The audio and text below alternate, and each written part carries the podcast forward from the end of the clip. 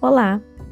Esse é o podcast Atividade da disciplina de Biblioteconomia e Sociedade da prezada professora doutora Jussara Borges, do curso de bacharelado em Biblioteconomia na modalidade à distância da Universidade Federal do Rio Grande do Sul. Bem-vindos! Produzido pelas alunas Camila Perrot, Daniela Conte e Jéssica do Prato. Qual a relação entre memória, patrimônio e biblioteconomia? Parece não haver, né? Mas tem sim, e vamos debater aqui.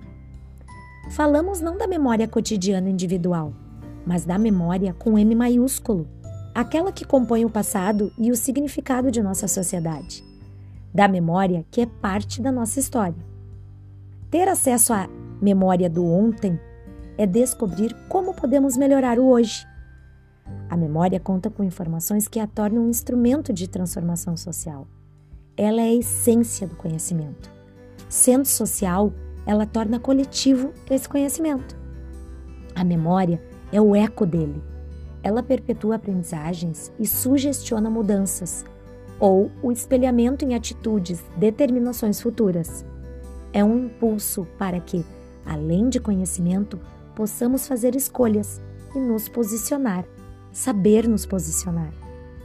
Se quisermos ter nação, precisamos ter memória. E a memória não é seletiva. Frase de Rânia Pereira Rego, filha do potiguar Irã de Lima Pereira, desaparecido em 1975, membro do Comitê Central do PCB.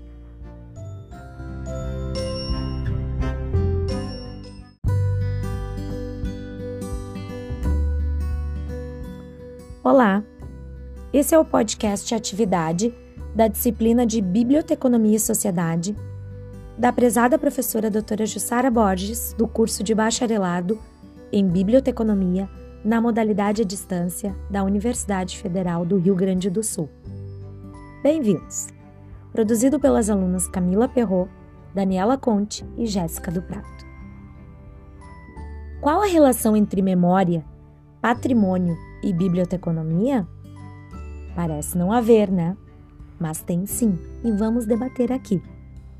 Falamos não da memória cotidiana individual, mas da memória com M maiúsculo, aquela que compõe o passado e o significado de nossa sociedade. Da memória que é parte da nossa história. Ter acesso à memória do ontem é descobrir como podemos melhorar o hoje a memória conta com informações que a tornam um instrumento de transformação social. Ela é a essência do conhecimento. Sendo social, ela torna coletivo esse conhecimento. A memória é o eco dele. Ela perpetua aprendizagens e sugestiona mudanças, ou o espelhamento em atitudes, determinações futuras. É um impulso para que, além de conhecimento, possamos fazer escolhas e nos posicionar saber nos posicionar. Se quisermos ter nação, precisamos ter memória. E a memória não é seletiva.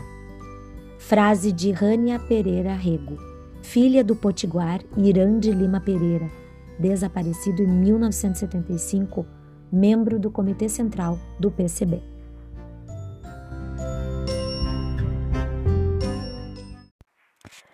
Olá, sejam todos bem-vindos.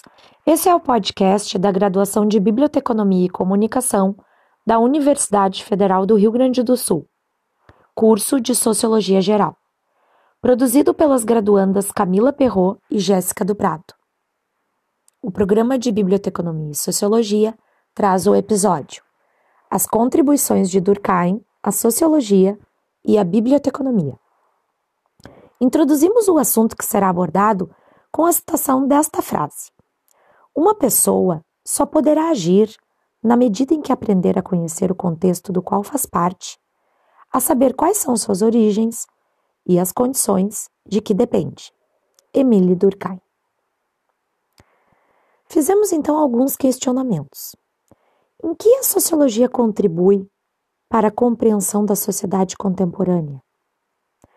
Como é realizada a análise sociológica? Alguns sociólogos se preocuparam em responder essas perguntas, como foi o caso de Émile Durkheim, sociólogo francês.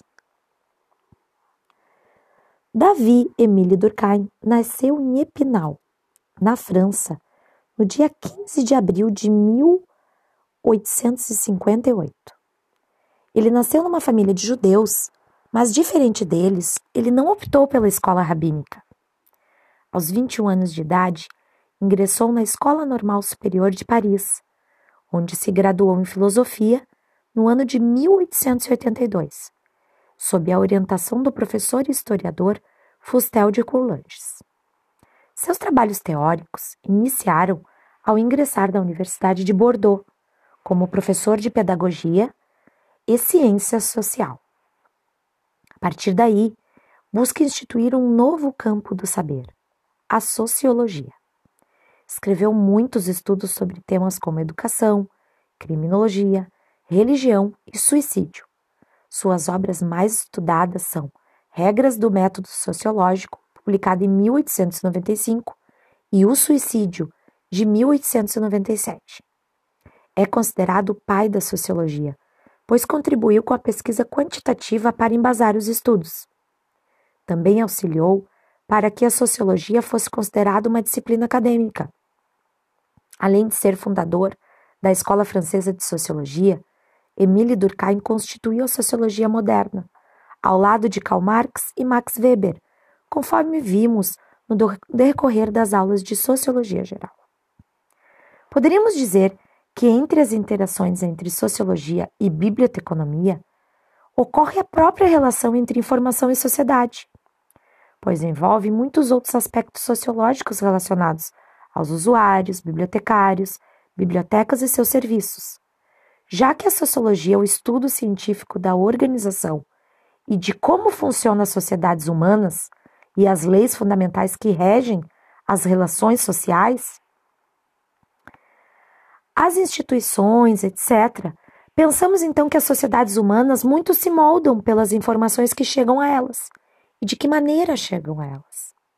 A biblioteconomia pode ser considerada como a transmissão das informações, através de livros, documentos, enfim, todo serviço que dissemina informação ao usuário.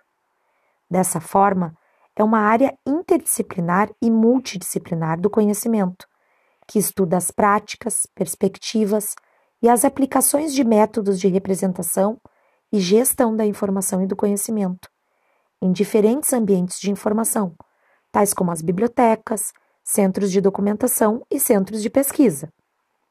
Visto que a sociologia também estuda a forma cultural, como as sociedades se apresentam, padrões, atitudes e regras, temos aí uma relação bem próxima com a área da biblioteconomia, sendo esta diretamente ligada à transmissão cultural e de conhecimento. O positivismo, inaugurado por Auguste Comte, seguiu com, com Durkheim elevando o fato social como objeto de estudo da sociologia. Considerado também pai do funcionalismo, uma vertente de pensamento preocupada com a ordem social, Durkheim objetivava um método único advindo desse mesmo positivismo. A biblioteca pública surge no século XIX ligada à cientificidade advinda do positivismo, relacionando-se diretamente à área da biblioteconomia.